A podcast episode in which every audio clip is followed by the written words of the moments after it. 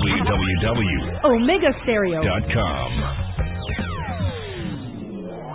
Las opiniones vertidas en este programa son responsabilidad de cada uno de sus participantes y no de esta empresa radial. Omega Stereo. Las comidas sin sal y pimienta saben a nada.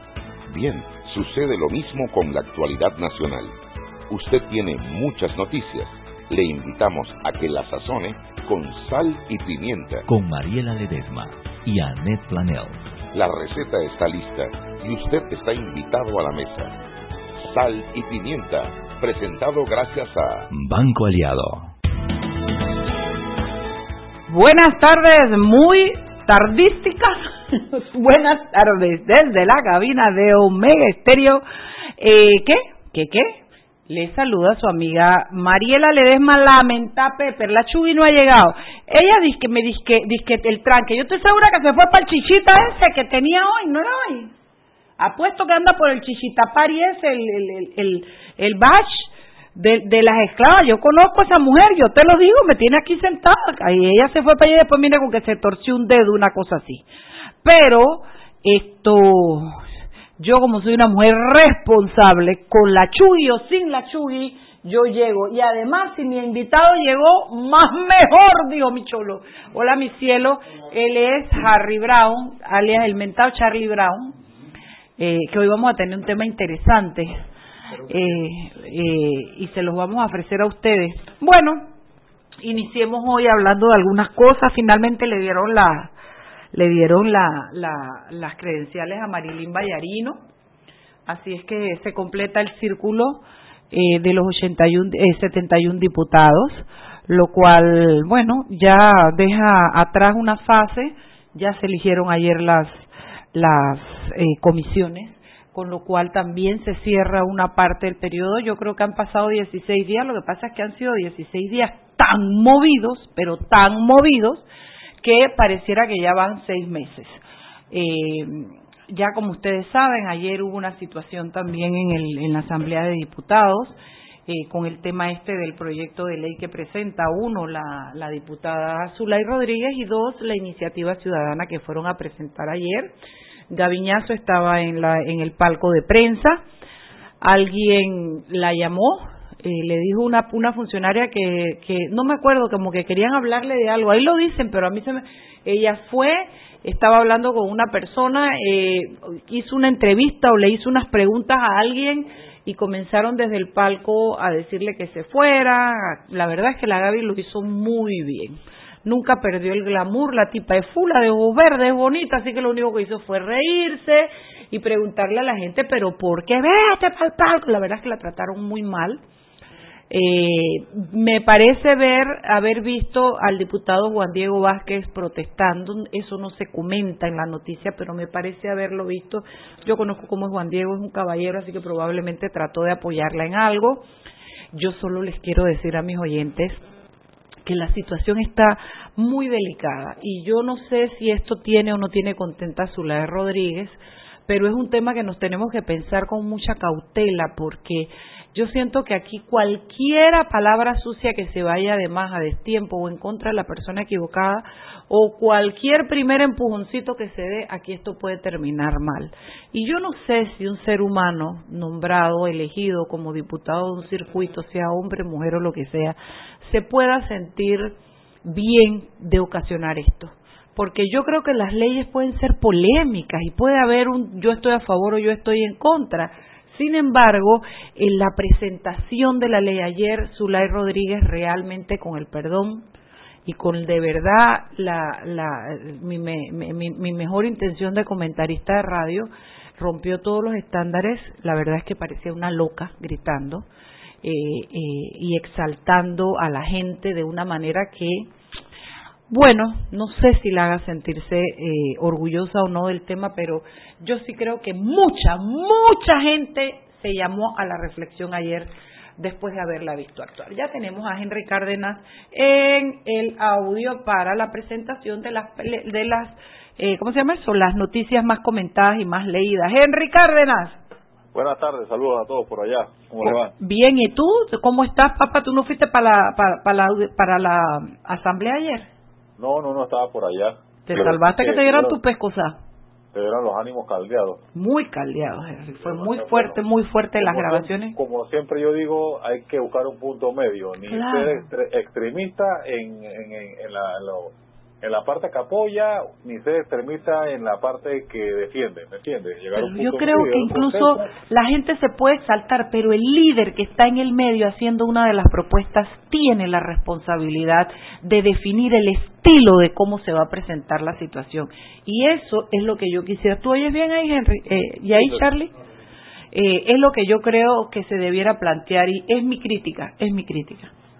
Ahora resta en ahora adelante, si esto sigue prosperando, que los que tengan su punto de vista se sienten, conversen y que salga la mejor ley posible, o si es lo que está es suficiente, bueno, pero que se llegue a un acuerdo, ¿no? Así mismo es.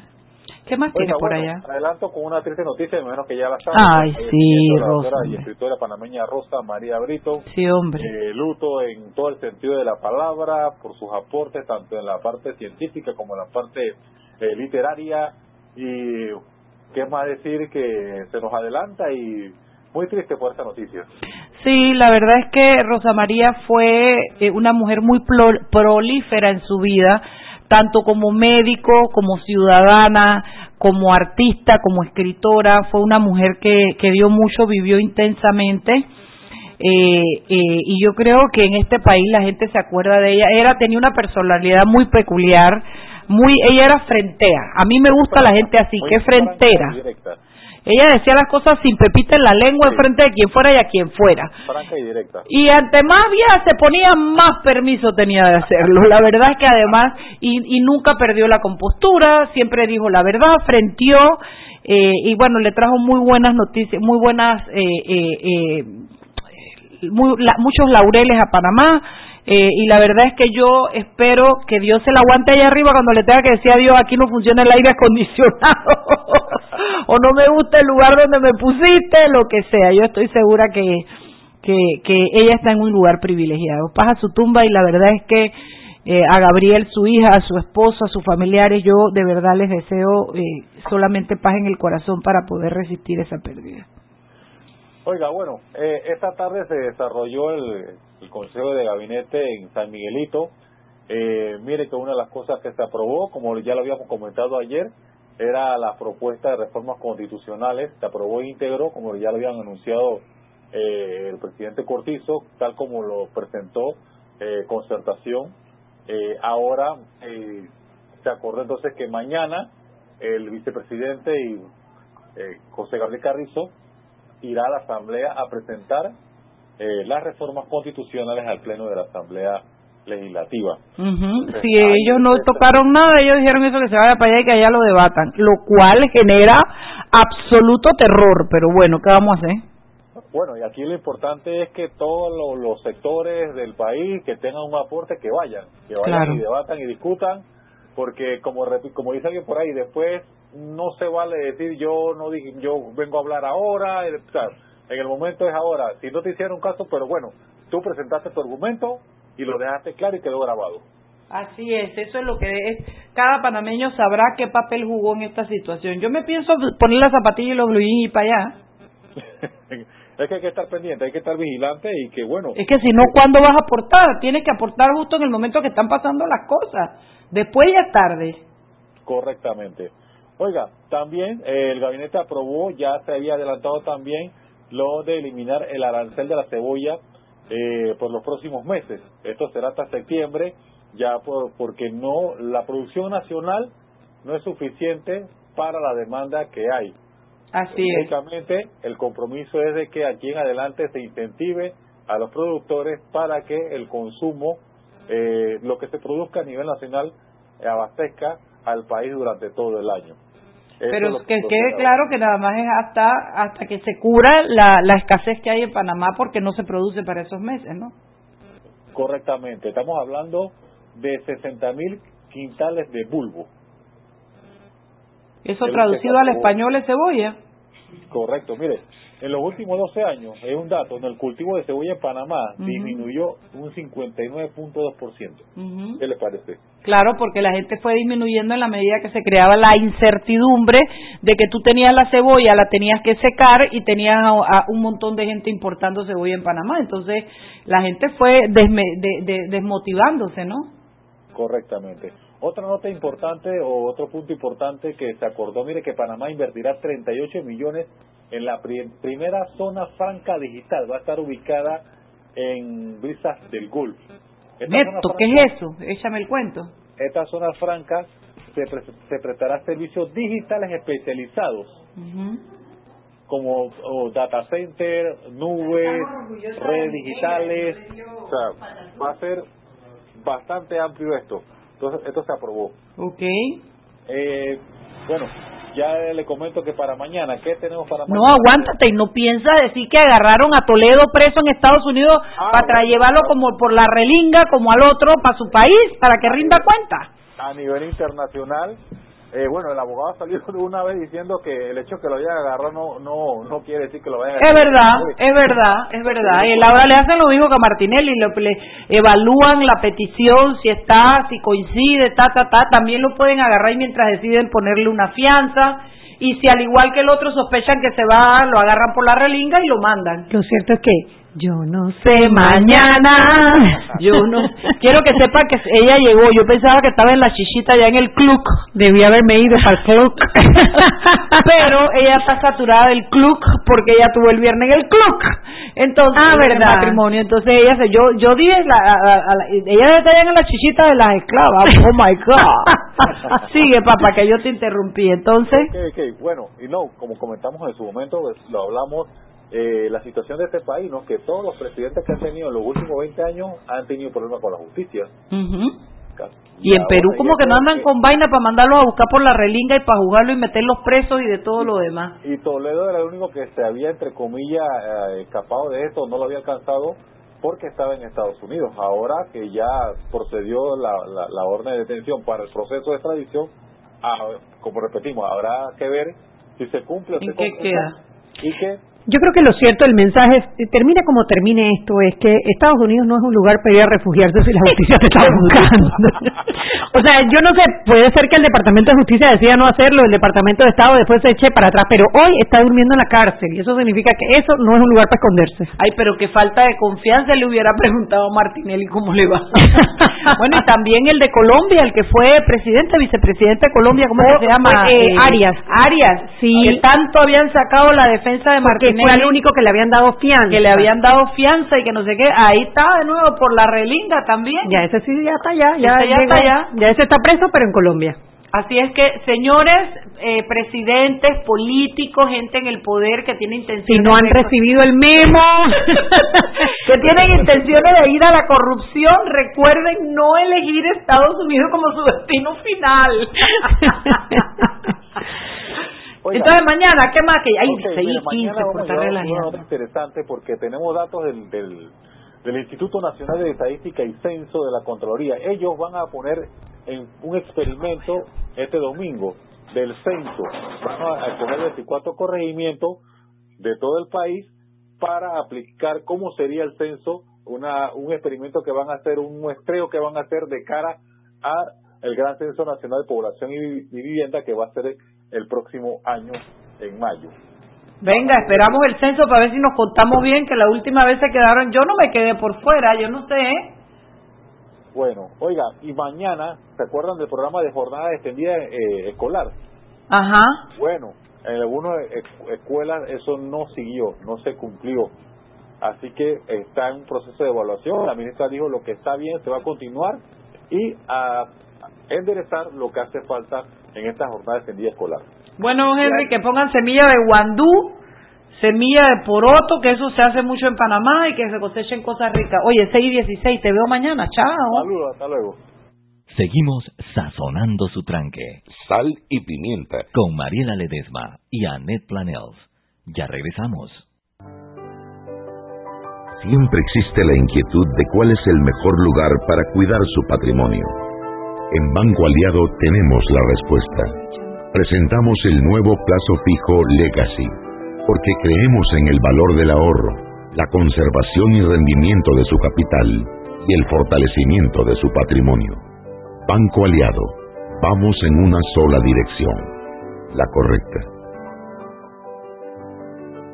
¿Quieres más data? Recibe ilimitada de Claro en un Pim Pum Plan Postpago de 30 balboas para que la compartas con quien quieras en 3G y 4G LTE. Además, tu plan incluye minutos para llamar a 32 países sin pagar más. ¡Claro! La red más rápida de Panamá.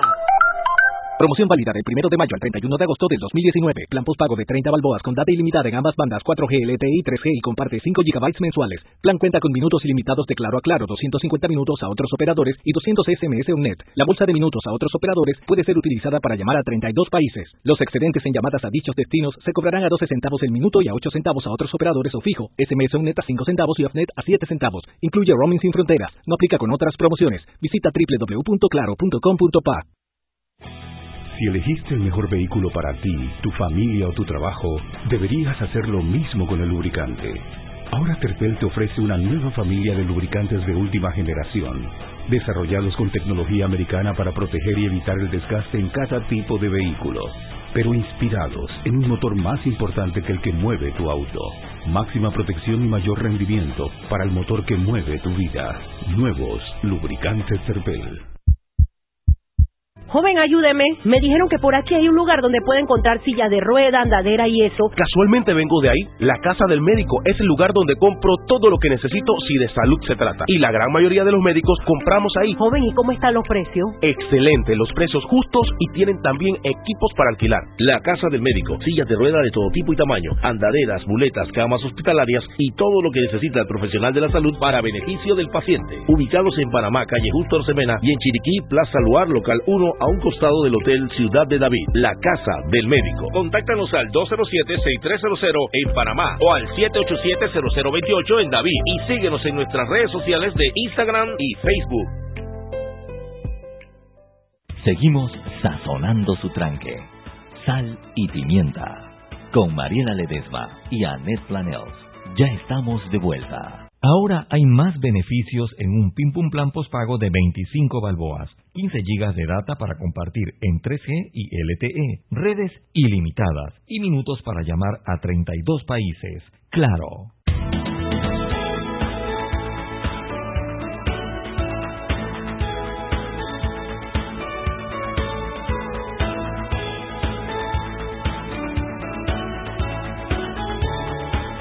Estamos de vuelta en Sal y Pimienta. Y a mí también mándamelo, por favor, un programa para gente con criterio que nos mandamos cosas. No, Chuy está leyendo el discurso de Gabriel Silva hoy en el Pleno de la Asamblea, aparentemente con un excelente nivel sobre el tema de la migración, coincidiendo con muchos en lo que hemos dicho. Hay un problema en la migración, se necesitan una reforma en la migración. Lo que no podemos hacerlas es basadas en odio y en data que no es real eh, y desde un espacio en el que tú te sientes atacado y amenazado. Debemos hacerlas desde el espacio y la altura de una de una nación soberana eh, y de una nación que legítimamente eh, puede puede engrandecerse eh, con una migración regulada en los buenos términos porque así hemos vivido desde siempre. Bueno, Hoy tenemos con nosotros a Harry Brown, politólogo, amigo de la casa, y con Harry siempre nos gusta llevar estas conversaciones porque Harry es un hombre muy pausado, muy ecuánime, y tiene esa sapiencia que le da su experiencia como politólogo y nos ayuda a poner en contexto algunas cosas. Hoy queríamos hablar sobre la oposición, pero Harry quiere iniciar eh, su, su, su, intervención hablando sobre el tema de la migración. Mariela, que estoy contento de estar aquí porque creo que no venía desde el gobierno pasado. ¡Oh! Eso es fuerte, muy fuerte. Pero bueno saber que los gobiernos pasan. Y nosotros a mitad continúan. Y mira, y, y son temas que están relacionados. Yo creo que hay que tener en cuenta que estamos viviendo cosas relativamente nuevas, no son totalmente nuevas. Hay no solamente por el cambio de gobierno y nos cambia, eh, obviamente cambia la correlación de fuerzas, sino que también, y creo que lo he dicho en otras ocasiones, Panamá ha cambiado muchísimo en los últimos 15, 20 años. Entonces la política panameña va a cambiar con eso, echando hacia adelante, hacia atrás, pasos hacia los lados, pero también la política panameña va a cambiar. Y hay una cosa que en, algunos, en algunas cosas que he escrito, o sea, en algunos textos que he escrito, yo he dicho, nosotros tenemos un país tremendamente desigual el tercero más desigual de América Latina y uno de los diez, creo que el sexto más desigual del mundo. Y es muy difícil que un país tan desigual como el nuestro tenga una política moderada como la hemos tenido desde la década de los 90 y por lo menos principios de la década de los 2000. O sea, no era, era raro que un país tan desigual tuviera una política moderada. Entonces, teniéndose en cuenta, y para poner en contexto, eh, digamos, lo que está pasando con la, con la, propuesta de la diputada Zulay Rodríguez, tratando de entenderla, más allá de los juicios, es, es normal y es necesario que la ciudadanía diga que esté a favor o en contra de lo que la diputada está está eh, proponiendo. y obviamente yo tengo una razón una opiniones al respecto pero quisiera desde la, posición en la, que ustedes me invitan en este programa tratar de, de entender qué es lo que está pasando visto desde la democracia desde cómo funciona un régimen democrático o más bien cómo nosotros podemos entender la democracia eh, ¿Cómo podemos entender este problema desde la manera en que entendemos la democracia, sabiendo que nuestras sociedades son eminentemente conflictivas? O sea, en este país, en esta sociedad panameña, vivimos alrededor de 4 millones de personas. El otro año nos vamos a contar y sabremos con más precisión cuántos somos. Y ojalá los contemos bien, ¿no? no como hace 10 años. Nos contemos bien eh, y que y todos tenemos visiones distintas del país, tenemos distintos intereses, muchas veces intereses contrapuestos. Teniendo eso en cuenta, hay una manera de entender la democracia, que es entender la democracia como la administración de esos conflictos. Los administramos, ¿no? Y esa administración de conflictos se hace básicamente a través de las políticas públicas. Si tienes una política pública, favoreces a los jóvenes, a los indígenas, a las mujeres, al sector empresarial, no sé, con las políticas públicas vas administrando esos conflictos bajo la premisa que con la asignación de recursos, no solamente recursos económicos, sino también recursos cognitivos, recursos eh, culturales, puedes ir administrando esos conflictos y la sociedad va moviéndose hacia adelante sin, sin negar los conflictos, pero administrándolos. Pero dentro de la, democracia hay otra manera de entender cómo se, se lleva esa conflictividad, es entendiendo que esos conflictos no son administrables, sino que son conflictos antagónicos. O sea, el antagonismo no tiene solución. El antagonismo no se administra. El antagonismo solamente solamente se plantea. Y una de las maneras de ejercer el poder o de crear poder en la política es precisamente exacerbando esos antagonismos. Es difícil, es duro. En Panamá no estamos tan acostumbrados a ese tipo de política. Nosotros en Panamá hemos tendido, extrañamente, porque es un país desigual, extrañamente hemos tendido a movernos hacia el centro, hacia los acuerdos, hacia el consenso. Y esto no es lo que está pasando con la diputada Zulay Rodríguez no estoy diciendo que esté bien o que esté mal, es absolutamente normal que en un país desigual aparezcan políticos que exacerben los conflictos, que generen poder a través de los conflictos, entendiéndolos como antagónicos y, esto es lo más importante, que generen pueblo. Generan pueblo, generan una base social. Buscando un caudal político. claro, a través de exacerbar esos conflictos. Nosotros no podemos entender la manera en la que la diputada Zulay Rodríguez hace política en un marco democrático, no lo podemos entender si no tenemos presente sus aspiraciones presidenciales que estuvieron caras en, eh, las vimos, se presentó a las primarias de su partido el, año, el año pasado. Y podríamos suponer que ella, habiendo obtenido 20% de votos en la primaria, es una dirigente legítima de su partido, de un partido de un partido nacional, además legítima e importante, no es una, claro, claro eh, que ella no sería raro que tenga la nuevamente la aspiración de ser presidenta y mediante esta manera de abordar la política como antagonismo, pues lo que está tratando de hacer es generar también una, una base social. Un caudal político. un caudal político. Yo, yo ahí tendría dos, dos observaciones nada más. Una, lo de la parte antagónica, que la entiendo perfectamente. Eh, el tema es hasta dónde es verdaderamente posiciones antagónicas. O sea, al final el panameño que, se, que está siendo atraído por este discurso de, de la diputada Zulay Rodríguez está siendo está siendo atraído hacia ese discurso porque no quiere a los extranjeros o porque quiere un mejor futuro para él y le están diciendo que el problema son los extranjeros. Es precisamente lo que tenemos que preguntar. Miren, uno se pregunta, en este caso, entonces uno se pregunta, ¿qué es el pueblo? ¿Quiénes son el pueblo? ¿Quién es, quién es el pueblo? Bueno, según los populistas, ¿Quién, ¿quién, es el pueblo? Son los campesinos, son los obreros de la construcción, podría decir el Suntrax, son los indígenas, son los más oscuritos de piel. O sea, ¿quién, quién es el pueblo? Cuando uno entiende al pueblo desde esta lógica antagonista, de, antagonizar, de, entender la democracia la política como antagonismo, el pueblo son los problemas. Con los problemas que identifica la gente, eso es lo que te hace parte del pueblo. Si tú no, si, si hay una masa de gente articulada a través de un político que exacerba los antagonismos. Si tú no compartes esos problemas, tú estás fuera del pueblo. Y lo que hay que, lo que nosotros tenemos que hacer, estabas leyendo hace un rato el, discurso del, del, diputado Gabriel Silva, él dice algo allí cierto.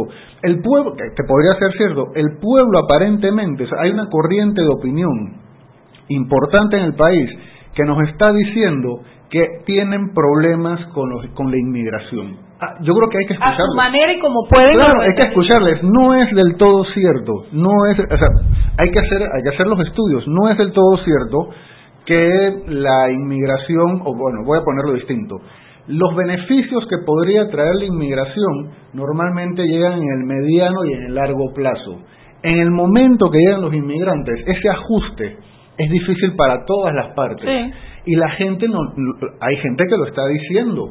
Esto está siendo difícil. Nosotros no podemos decirles hay que escuchar. Yo creo que la democracia también se trata de escucharles. Nosotros no podemos decir simplemente no es que la inmigración es buena y por lo tanto te la tienes que calar. Te la tienes que calar y además le descalificamos diciéndoles diciéndoles xenófobos. Seguramente hay mucha gente xenófoba podría haber mucha gente xenófoba, pero la gente está diciendo no desde no desde ahora, o sea, esto no está pasando ahora que lo que lo que la diputada la diputada Zulay Rodríguez plantea el proyecto, sino que desde hace mucho tiempo, desde los crisol de raza, de razas, hay gente que está diciendo, "Ojo, que esto esto nos está generando algunos problemas de adaptación económica, cultural, de relaciones entre las personas y tal." Entonces yo creo que el asunto es es es complejo. Mira, obviamente. quiero intervenir un, eh, ese minuto y medio que falta porque yo puedo entender todo lo que tú estás diciendo. Lo que pasa es que no es inofensivo que un político ah claro que no no lo es en absoluto sí sí sí no es no es inofensivo que un político exalte y aupe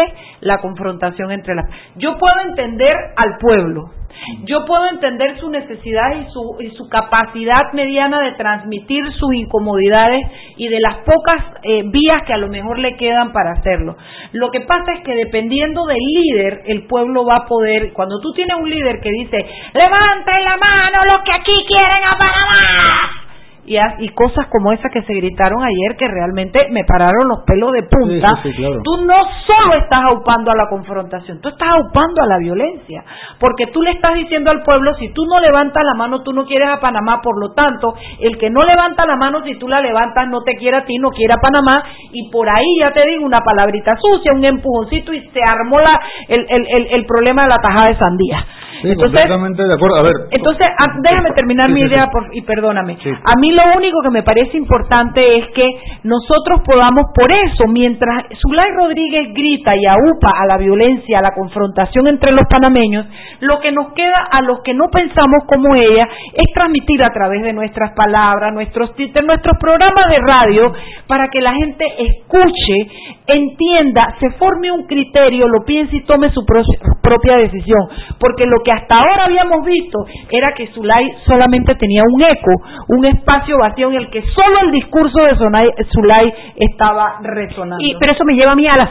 yo te decía que tenía dos observaciones. El, otro es el que ella no es cualquier PRD. Ella es una líder consolidada del partido. Y por eso podría ser. Pero eso inclusive entonces le pone una responsabilidad al partido, al partido sobre el comportamiento de su segunda líder a nivel nacional. yo estoy completo, a ver, que no, no, no, sabemos que estamos con, con ustedes. Eh, Él lo está tratando de, de, de, un marco teórico. yo lo entiendo y nosotros y nosotros acogemos tu teoría como válida. Yo la, sé que es real, pero también tratamos entonces de puntualizar las cosas que nos parecen importantes. 6:30 de la tarde, vámonos al cambio. Sí, 31. Seguimos sazonando su tranque. Sal y pimienta. Con Mariela Ledesma y Annette Planels.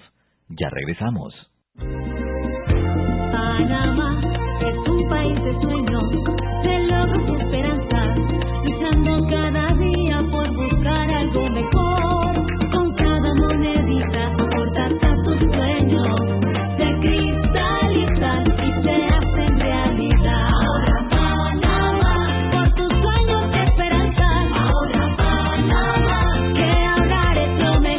Abre tu cuenta de ahorro hoy. Banco Nacional de Panamá. Grande como tú.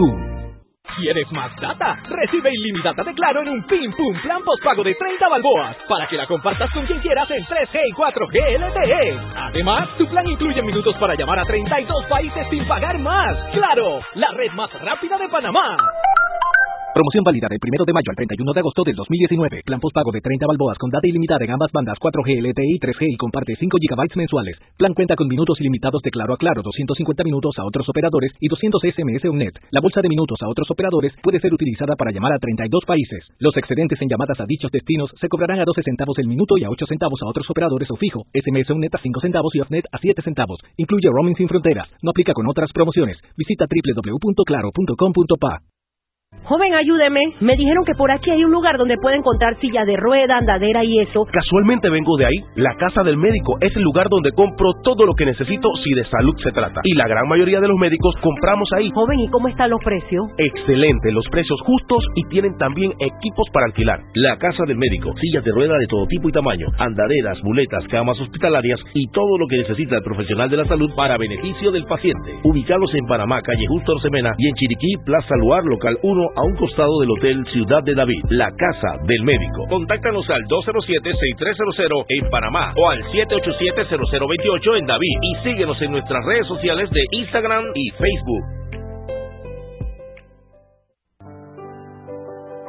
Siempre existe la inquietud de cuál es el mejor lugar para cuidar su patrimonio. En Banco Aliado tenemos la respuesta. Presentamos el nuevo plazo fijo Legacy, porque creemos en el valor del ahorro, la conservación y rendimiento de su capital y el fortalecimiento de su patrimonio. Banco Aliado, vamos en una sola dirección, la correcta. Seguimos sazonando su tranque. Sal y pimienta. Con Mariela Ledesma y Annette Planels. Ya estamos de vuelta.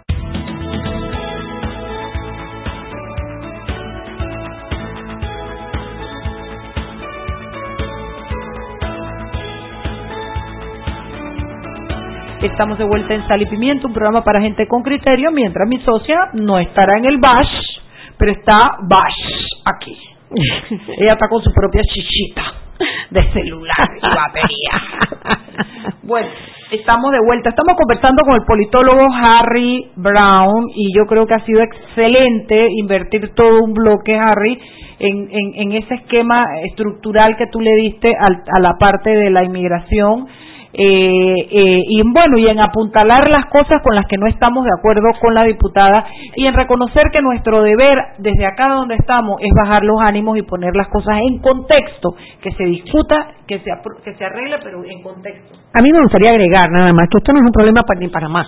Ni siquiera Ah, es un problema de Claro. Latinoamérica. Esto es un problema que estamos viendo a nivel mundial. Es, es más, las democracias en Europa que, que tienen tantos años esta- establecidas, de que están, da- tienen un estado de bienestar, que supuestamente la calidad de vida de los ciudadanos es mucho mejor, que hay menos desigualdad, que etcétera, están teniendo problemas también de rechazos migratorios. Los ¿no? populismos de derecha en Europa se han levantado sobre todo eh, poniendo es. como enemigo, como antagonista a Claro. la inmigración. Y es que es, tex- es, es libro de texto. El Claro. populista apunta un enemigo para un problema en común claro, y lo entonces él es el salvador, ¿no? uno, eh, a través de las narrativas populistas, que, que, que no, es, no es otra cosa que, que una técnica, una herramienta para generar poder, eso es lo que decía, para generar pueblo, y que en general todos los políticos, todos, todos, de derecha, de izquierda, partidistas, independientes, todos en algún momento utilizan más o menos en algún grado la lógica populista de generar un enemigo, porque la porque la- las sociedades son conflictivas y, y- y es una manera de generar de generar poder, pero sí está pasando también en Europa. eh, los populismos de izquierda, que son sobre todo los que hay en, Es que antes en Latinoamérica, se veía como solamente hacen- populistas hacen- los de izquierda. Claro, es- es- Ahora es que viene la novedad de que los derechistas también se han metido populistas. los de derecha tienen, tienen un, un discurso de exclusión sobre todo de Minorías. de, de- de inmigrantes y de minorías y los populismos de izquierda sobre todo los lati- latinoamericanos o populismos de izquierda como como el español de, de Podemos lo que tienen lo que hacen es tener un discurso más de inclusión de gente que está fuera fue como Evo Morales, que dice vamos a incluir a los indígenas al sistema político. Eso es lo que dicen los populismos de izquierda por, con, con el con, El pueblo al poder. con la razón de traer a los indígenas al sistema político, entonces generan, generan un enemigo. Incluyen, pero generan un enemigo que son los que ya están dentro. En cambio, los populismos de derecha europeos lo que dicen vamos a sacar a los. Entonces es una lógica distinta, pero al fin y al cabo son populistas. Pero al Lo final, único que quería yo agregar y ya y y ir al tema que nos ocupa si se puede, es decir que la inmigración no es más que el producto de la corrupción de los políticos, de los países mal administrados, de los problemas que no mal administrados, mal administrados, que no económicos que también equivocados, generan pero- pobreza, generan pero pero la corrupción tiene mucho que ver porque cuando tú encima no destinas los los dineros a solucionar los problemas sino a robarte los generas además de la carencia la la la, la impotencia y la rabia de un pueblo que se el que migra emigra por necesidad nadie se quiere ir de su casa. Claro, y también hay que tener en cuenta en esa misma línea que, que así como circulan las,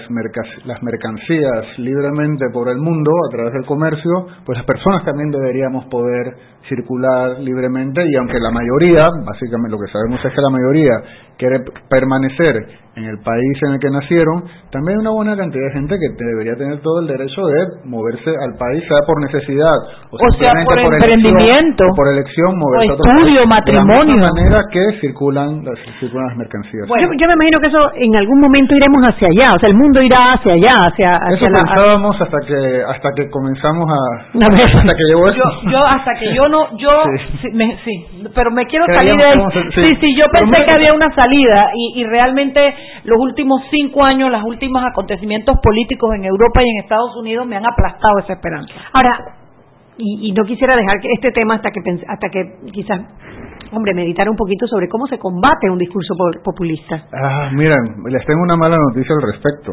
Bueno, hay que pensar en, en- cómo surge. Surge de la desigualdad, de las batallas culturales. Uno tendría que atacar las desigualdades. Por eso decía que Panamá es un país muy desigual y no es raro que aparezcan este tipo de discursos.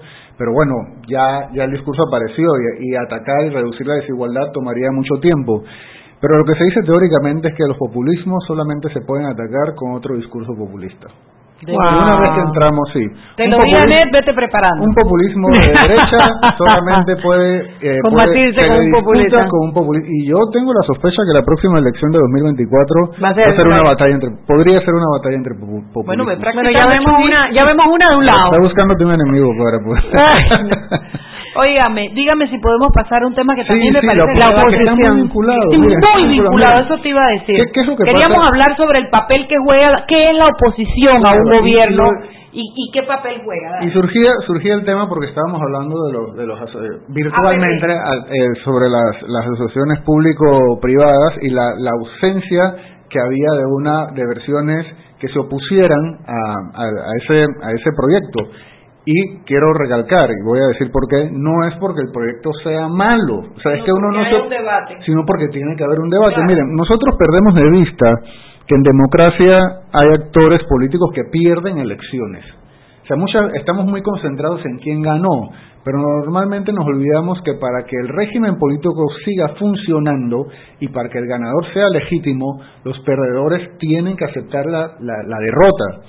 Y no solamente tienen que aceptar la derrota, y hay casos en los que un perdedor, eh, lo vimos en México, por ejemplo, cuando Andrés Manuel López Obrador en el 2006 no aceptaba la Sí. derrota y eso genera toda una crisis institucional. sí. Entonces, aquí en Panamá hemos estado acost- acostumbrados, acostumbrados, quizás solamente en el 2014 los perdedores parece que no querían cuando el expresidente Martinelli fue al Tribunal Electoral, pero normalmente Fue al al Tribunal Electoral borracho. No, no, no se nos pueden olvidar esas cosas. Tipo, no lo podía ver, te lo quiero ver con mi propio de ojos. 1990 hacia acá, eh, los perdedores aceptan la derrota y eso es muy importante. Eso no pasa automáticamente. Hay que tiene que haber vocación democrática que haber para claro para aceptar la derrota. Pero la pregunta es bueno, después de eso, ¿cuál es el lugar que ocupa ese perdedor en el sistema político? Sobre todo si sigue teniendo aspiraciones. si sigue teniendo aspiraciones y si tiene un proyecto de país, O de si tiene intereses que político. son que son que son distintos. Ahí es entonces donde entra el papel de la oposición. Esos perdedores pasan a la oposición. Hay un teórico eh, estadounidense, un pol, perdón, no un teórico, no, un, un politólogo estadounidense que dice que sin oposición no hay democracia plena. Y por eso era que mi preocupación que yo ponía en redes sociales de que necesitamos una oposición. ¿Por qué? Porque aunque haya un gobierno con una mayoría de votos, mayoría absoluta, mayoría relativa, hay otra parte de la sociedad que habría preferido tener otro proyecto de país. Y ellos tienen todo el derecho y la necesidad de participar y asumen el papel de la Y oposición. deben ser considerados por el gobierno reinante Y también. tienen que ser, tienen que Claro. ser respetados. Claro, O sea, y considerados. Tomen en cuenta que el único, el único régimen político en el que hay un espacio para la oposición es la democracia. democracia. En los regímenes autoritarios hay oposición, pero no, no se les respeta. No tienen, no se les Se respetan sus derechos políticos. Claro, olvida. claro. No se les escucha. Entonces, una de las maneras para uno saber si uno, una democracia está funcionando, si es una democracia sana, es porque hay una oposición vigorosa. Y como decía, no se trata de que, de que, de que uno tenga, de que las ideas que presenta el gobierno sean malas, sino que todo, cualquier proyecto de ley, los grandes, los pequeños, los culturales, los económicos, incluso una cosa de la que hemos hecho, de que, se ha hecho mucha burla cuando se presenta el día de la cutarra, o sea, todas, proyectos de ley menores, los enormes, todos son susceptibles a ser mejorados. Todos, el país, la democracia necesita que haya un actor político o varios actores políticos institucionales que le digan a la población esto puede hacerse mejor, esto debería hacerse de otra manera. ¿Y qué es lo que está pasando en el contexto panameño? Y yo les decía al inicio que estamos en una situación nueva. Es que nosotros hemos pasado, a ver, el Partido Cambio Democrático tiene una cualidad, bueno, una cualidad, tiene una característica, que tiene, tiene la característica de que polariza la opinión pública panameña. O sea, ellos, medidas que toman siempre hay un, gente a favor. Bueno, porque que- también eh, eh, es populista, o sea, el discurso de ellos es un discurso sí, populista. cuando se habló de los empresarios, cosas. Entonces, generan, polarizan la opinión pública. Inmediatamente tienes corrientes de opinión en contra. Algunos a favor, que, que son, digamos, que son la base social del expresidente Martinelli, que están en el partido, pero hay otra gente que está en contra. ¿Dónde está El- Mariela Ledesma? ¿Dónde está- Dale. el partido, el partido panameñista tiene una característica histórica que le cuesta mucho generar adhesiones. No solamente el expresidente Juan Carlos Varela, sino que no tiene las relaciones en la sociedad, o digamos. Por eso más- nunca tienen mayoría en la asamblea. Exactamente, es una característica estructural del partido panameñista. Pero es que el partido panameñista históricamente ha tenido, ha tenido poca, ha tenido poca relación con los gremios empresariales, con los sindicatos, con la sociedad civil, le cuesta más. Eso es- parece increíble, pero es cierto, lo dicen el, presi- el expresidente Varela, no se reunió, creo que nunca, era lo que decían, con los gremios empresariales, mucho menos se reunió con los sindicatos. Eh, entonces les cuesta mucho, pero el PRD, que es un partido que históricamente ha tenido vocación hegemónica, se recuerden, bueno, ustedes lo saben bien, o lo- los, quizás quienes nos escuchan que son más jóvenes, deben saber que el PRD nació durante un régimen autoritario. Y eso hace que el partido, aunque solamente han sido históricamente alrededor del 30% del electorado, ellos tienen vocación hegemónica de abarcar toda la sociedad y precisamente por haber nacido durante un régimen autoritario tienen mejores relaciones y saben manejarse mejor políticamente con los gremios empresariales, con los sindicatos, con las ONGs. Uno siempre encuentra gente que tiene alguna relación con el PRD en todos, en todos esos... Y el PRD, contrario al Partido Panameñista y lo que pasó con Cambio Democrático, el PRD desde 1990 siempre ha tenido la mayoría en la Asamblea Nacional. Siempre. Yo he dicho en otras ocasiones que entre no tener mayoría y tenerla es mejor que el gobierno, no, es mejor que el gobierno la tenga. Pensando en el proceso de formulación de políticas públicas. que necesita que las relaciones entre el órgano, eh, legisla, el órgano ejecutivo y el órgano legislativo sean razonablemente fluidas. Pero el riesgo que hay cuando el órgano ejecutivo tiene mayoría es precisamente que funcione como una aplanadora y que asfixie la oposición. Vamos a parar allí, Harry Brown, que cuando venga me lo vas a tener que volver a explicar porque me pararon los pelos de punta ahí un poquito. Eh, y cuando regresamos volvemos con el tema. Vámonos. Seguimos sazonando su tranque. Sal y pimienta. Con Mariela Ledesma y Annette Planels. Ya regresamos. Siempre existe la inquietud de cuál es el mejor lugar para cuidar su patrimonio. En Banco Aliado tenemos la respuesta. Presentamos el nuevo plazo fijo Legacy, porque creemos en el valor del ahorro, la conservación y rendimiento de su capital y el fortalecimiento de su patrimonio. Banco Aliado, vamos en una sola dirección, la correcta. Si elegiste el mejor vehículo para ti, tu familia o tu trabajo, deberías hacer lo mismo con el lubricante. Ahora Terpel te ofrece una nueva familia de lubricantes de última generación, desarrollados con tecnología americana para proteger y evitar el desgaste en cada tipo de vehículo, pero inspirados en un motor más importante que el que mueve tu auto. Máxima protección y mayor rendimiento para el motor que mueve tu vida. Nuevos lubricantes Terpel. ¿Quieres más data? Recibe ilimitada de Claro en un Pim Pum Plan Postpago de 30 balboas para que la compartas con quien quieras en 3G y 4G LTE. Además, tu plan incluye minutos para llamar a 32 países sin pagar más. ¡Claro! La red más rápida de Panamá. Promoción válida del 1 de mayo al 31 de agosto del 2019. Plan postpago de 30 balboas con data ilimitada en ambas bandas 4G LTE y 3G y comparte 5 GB mensuales. Plan cuenta con minutos ilimitados de Claro a Claro, 250 minutos a otros operadores y 200 SMS UNET. La bolsa de minutos a otros operadores puede ser utilizada para llamar a 32 países. Los excedentes en llamadas a dichos destinos se cobrarán a 12 centavos el minuto y a 8 centavos a otros operadores o fijo. SMS UNET a 5 centavos y OFNET a 7 centavos. Incluye roaming sin fronteras. No aplica con otras promociones. Visita www.claro.com.pa. Seguimos sazonando su tranque. Sal y pimienta. Con Mariela Ledesma y Annette Planels. Ya estamos de vuelta. Y recuerden que en la casa del médico usted puede encontrar el glucómetro VivaCheck con un amplio rango de hematocrito de 0 a 70% capaz de evaluar recién nacidos, mujeres embarazadas, pacientes con anemia y otros. 900 memorias con fecha y hora, 5 segundos de tiempo de respuesta, puerto USB para transferencia de datos, incluye 10 tiras de prueba, glucómetro VivaCheck, de venta en la casa del médico Justo Arosemena y en David Chiriquí.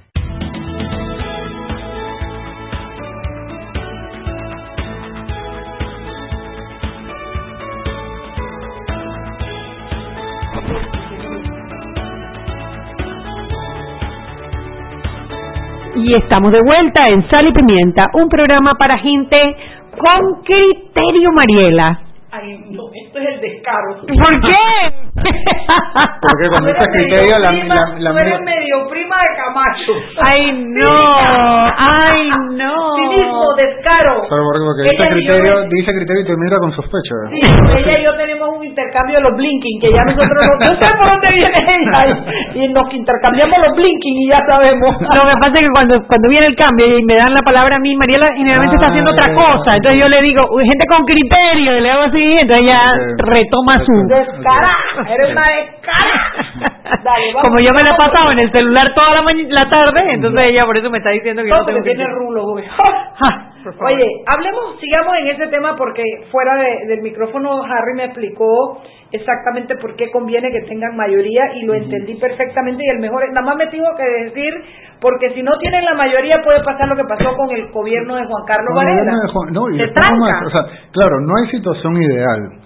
Si tuviéramos que elegir, lo preferible es que tenga mayoría para que el proceso de formulación de políticas públicas fluya, asumiendo, eh, asumiendo que esos diputados van, aunque sean le hagan mayoría al órgano ejecutivo, van a ejercer su función de fiscalización, asumiendo eso, ceteris paribus, como dicen los, los economistas.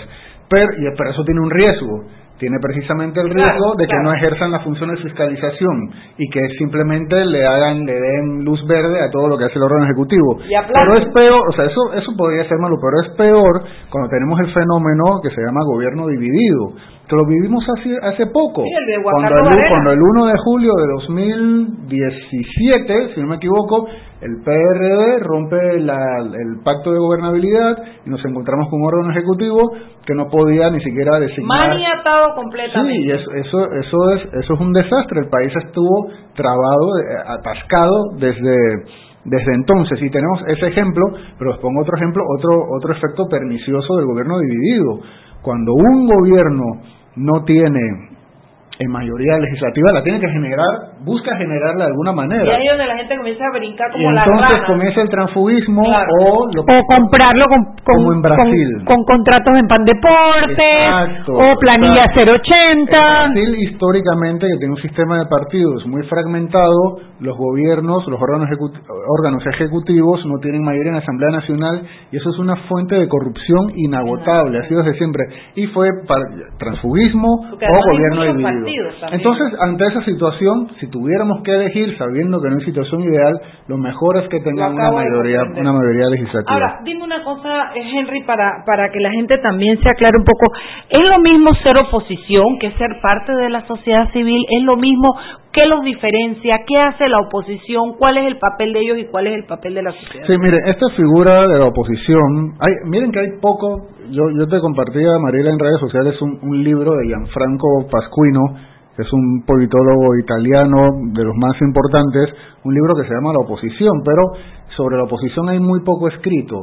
Este politólogo estadounidense Robert Dahl eh, escribió un libro que se llama La poliarquía, donde explica cómo funciona la democracia y ahí él menciona digamos santifica a la oposición como algo importante en los regímenes democráticos.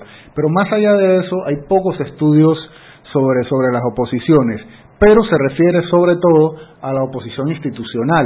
O sea, dentro de, los órganos legislativos y sus rela- o los partidos de oposición que quedan fuera del órgano ejecutivo. El papel de la sociedad civil es distinto porque dentro de la sociedad civil puedes tener gente que esté a favor del gobierno y también gente que esté que esté en contra. Así que la lógica tiene que ver sobre todo con lo institucional. Hay que tener mucho cuidado mucho cuidado, que eso es algo que pasa mucho en Panamá, cuando se dice, nosotros no somos oposición, sino que vamos a apoyar lo bueno. No, señor, no, señora. El país necesita que usted, que perdió las elecciones, hagan oposición. Para Porque incluso Ricardo Arias Calderón hablaba de una oposición responsable Eso es una, a ver, lo- eso conceptualmente... que creo que le costó las elecciones después ¿no? Conceptualmente, concep- porque hay, alguien tiene que darle voz a los disidentes, voz institucional a los disidentes que siempre los va a haber. Eso conceptualmente se llama oposición leal y oposición desleal. Pero básicamente se trata de que una oposición leal es una oposición que sí, que se opone, valga la redundancia, a las políticas de gobierno, dándonos otra perspectiva de cómo podría ser las, ser las cosas, eh, pero que respeta la legitimidad de ese gobierno y respeta el régimen democrático. La oposición desleal es una que quiere, hace oposición pero para derrocar al gobierno y que no está de acuerdo con las reglas Para de la dejarlo mal, siempre es como atacando y no, buscando. porque la, la oposición, miren, la oposición tiene que hacer oposición y la tiene que hacer, tiene que ser, tiene que ser implacable. O sea, una oposición que negocia, uno tiene que preguntarse entonces qué, es lo que están negociando. Bueno, y, y eso nos me lleva a, a ver, cuando Juan Carlos Varela asume el poder, se decía que no había oposición, porque hizo este acuerdo de gobernabilidad con el partido De oposición, el que principal, debió par- haber sido, el principal partido de que debió haber oposición. sido oposición por lo menos los primeros tres años, ¿no? Y ellos negociaron esa oposición Sí.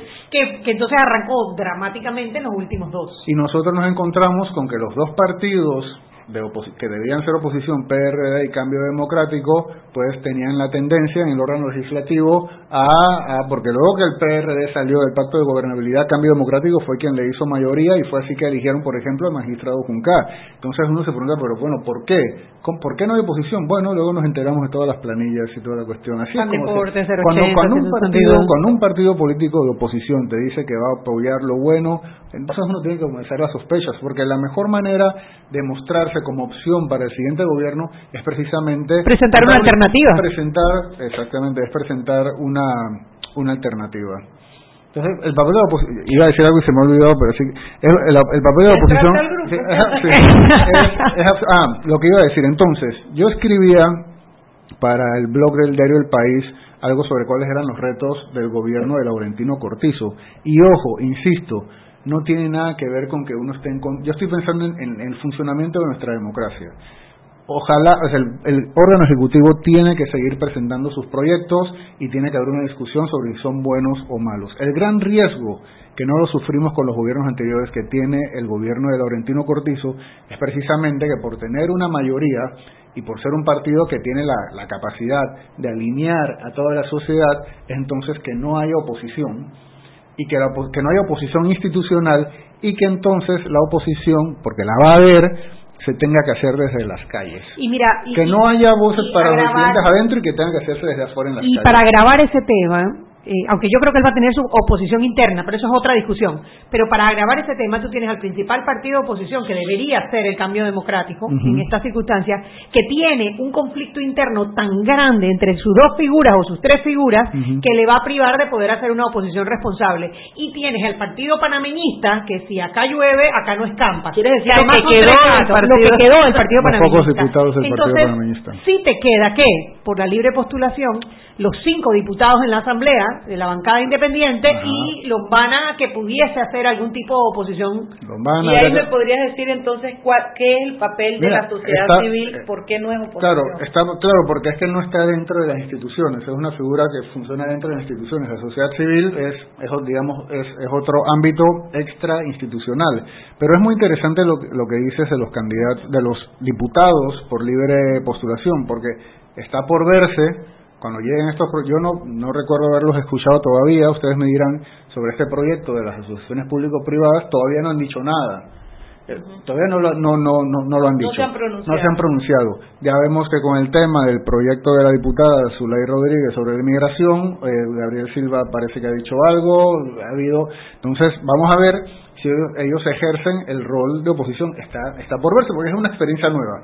Tuvimos a la diputada Ana Matilde Gómez, que era una. Sí, ahora ahora, hay cinco, y lo que ellos tendrían que consolidar para poder, eh, digamos, presentarse como opositores al gobierno, una oposición democrática, es primero consolidar la bancada. Claro. Hay que consolidar la bancada que hay que ver. Ahí han estado pasando en la bancada también cosas. El diputado eh, Juan Diego Vázquez renunció al financiamiento público. Yo dije en redes sociales que su decisión eh, era, era impecable, pero esa no fue una decisión de bancada. O sea, yo no estoy seguro Fue si individual. fue Claro, porque ellos individual. son- siguen siendo diputados Claro, yo- independientes. claro, pues es que entonces yo Es no una- sé- es una uno asociación no- accidental, Uno no puede decir manera. que es bancada para unas cosas sí y para otras no. Yo creo que habría sido lo, lo coherente, lo disciplinado. Tienen que, tienen que que- aprender a trabajar como bancada sabiendo que lo que Tienen que comenzar de, claro, claro, claro. Mira que en la parte de la licencia para ser abogados, tres de ellos no quisieron la licencia, pero uno de ellos sí la tomó. Y eso es algo que uno le, uno le pide inconsciente y naturalmente a los partidos políticos, que sean coherentes en ese sentido. Pues hay que exigirle lo mismo a la bancada independiente, que si van a ser bancada, que fue algo que decidieron, no estaban obligados a hacerlo. Pero bueno, también puede bancada. ser que sean bancadas para determinados proyectos específicos y la postura que tienen y que individualmente lo que tiene que ver con ellos como individuos lo puedan decidir. No sé, no sé, se me ocurre decir esa barbaridad porque también la- yo tampoco me sentiría bien que por querer ser parte de una bancada tenga que estar obligado a determinadas cosas. Ahora, yo creo que quienes actuaron bien fueron los tres que no se acogieron a la licencia porque eso no es ético. Ellos solos propusieron ser bancada. Si querían actuar individualmente, entonces no, no Bueno, pero claro, lo que pasa es que están en una sí, posición, ellos están no. en una posición diferente. A ver, uno que espera Ellos- de un ellos- candidato ellos por se- la libre postulación. se están o sea se lo están Están creando aprendiendo. se lo están creando más que más que aprendiendo porque sí son jóvenes pero creo que es primera vez que hay cinco diputados independientes o sea realmente ellos se Tienen- tienen tienen que se marcar se lo. Tienen que se escribir el camino, claro, tienen No que escribirlo ellos porque no hay referente. referente se tienen que inventar cómo funciona una bancada de diputados independientes nunca la hemos tenido Claro, y que quizás la aspiración que, se- que tienen las personas que votaron por candidatos independientes, que los llevaron a ellos a la Asamblea, es que cambien la manera en que se comportan los diputados. Y uno de los problemas de la manera como se comportan los diputados es precisamente esa línea partidaria que muchas veces va en contra de eh, el deseo ciudadano de una mejor Asamblea. Eso da para otra discusión. Eso es otro programa porque ya son las 7. Ah, bueno, ¿para cuándo? Cuando me vuelvan. El anillo, ¿para cuándo? Tú siempre tienes la puerta abierta. Organicemos algo a ver si la otra semana, porque es que solo de esta manera vamos apoyando a nuestro pueblo, a nuestro país, a nuestra gente, a, a- a poderse formar un criterio, aprender, tener educación sobre política, entender y, y encontrar las alternativas. Bueno, usted que nos escuchó, a Harry, un millón de gracias, Harry. Eh, a usted que nos escuchó, esperamos que haya sido interesante para usted el programa. Los esperamos mañana. Tenemos a Deobaldía. Tú me dijiste, ¿cómo se llama este muchacho? Mañana es miércoles. Ah, mañana es miércoles. Mañana, ¿quién tenemos, Chuy? A carrera administrativa. Y mañana vamos a hablar del tema de este nuevo proyecto del PRD y lo que pasó. Bueno, lo que pasó, pasó. Y nos vamos para mañana. Chao, Pau. Chao, pecado. Hemos presentado Sal y Pimienta. Con Mariela Ledesma y Annette Flanell. Sal y Pimienta. Presentado gracias a Banco Aliado. Descargue la nueva app de Omega